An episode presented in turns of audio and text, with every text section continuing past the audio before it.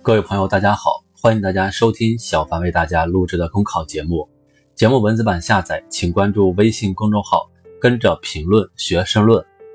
本期话题为校外培训诚信是金。近年来，校外培训行业蓬勃发展，在满足学生个性化教育、差异化发展的同时，也出现了违规失信等现象。时值暑假。校外培训行业进入了一年中最忙碌的时期，也成为相关问题集中暴露的时期，值得引起重视。校外培训丰富了教育资源供给，是学校教育的有益补充。近年来，规范校外培训，推动行业健康发展，既是社会共识，也是相关部门的鲜明工作导向。去年八月，国务院办公厅印发《关于规范校外培训机构发展的意见》，明确规定。校外培训机构培训时间不得和当地中小学学校教学时间相冲突。今年以来，教育部持续推进校外培训机构专项治理，并开展专项治理回头看活动，要求各地对行政区域内校外培训机构再次进行全面摸排，及时发现问题、解决问题。前不久，教育部等六部委发布的《关于规范校外线上培训的实施意见》。针对校外线上培训存在的问题进行靶向整治，这些举措有力整治了不少突出问题，净化了行业生态，更好保障了家长和学生的权益。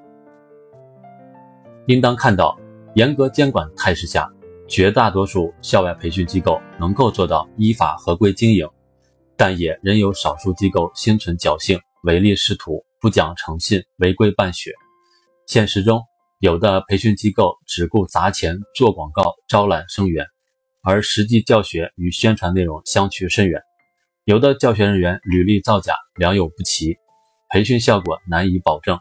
有的收费缺乏依据，价格不够透明，遇到学费纠纷时，学生权益难以得到有效保护；更有甚者，号称自己是经批准设立的正式单位，靠收取代理费推销书画作品等敛财。这些以办学为幌子、以不择手段赚钱为目标的行为，损害了学生的切身利益，给校外培训行业带来诚信负债。作为经营主体，校外培训机构谋取经济利益无可厚非，但这绝不是背弃诚信的理由。古人有言：“非成谷不得食于谷，非成功不得食于功，非成农不得食于农，非信士不得立于朝。”无论什么行业。何种职业都应当重信践诺，保有诚信精神。也正因此，有人判断信用家会带给下一个十年巨大商业红利。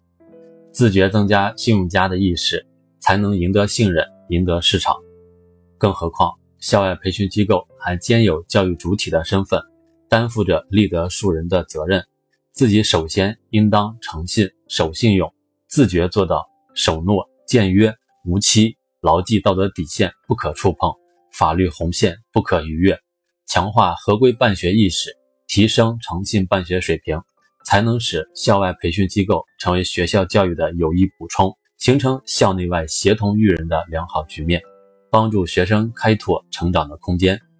信用是现代社会的必需品，提升诚信水平可以更好地助推行业发展，增进公众福祉。对突出的诚信问题。既要抓紧建立覆盖全社会的征信系统，又要完善守法诚信保奖机制和违法失信惩戒机制，使人不敢失信。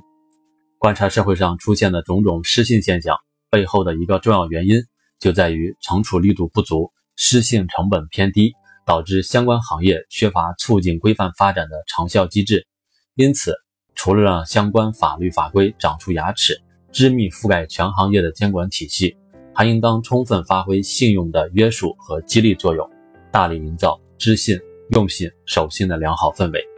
引导相关市场主体诚信经营、高质量发展。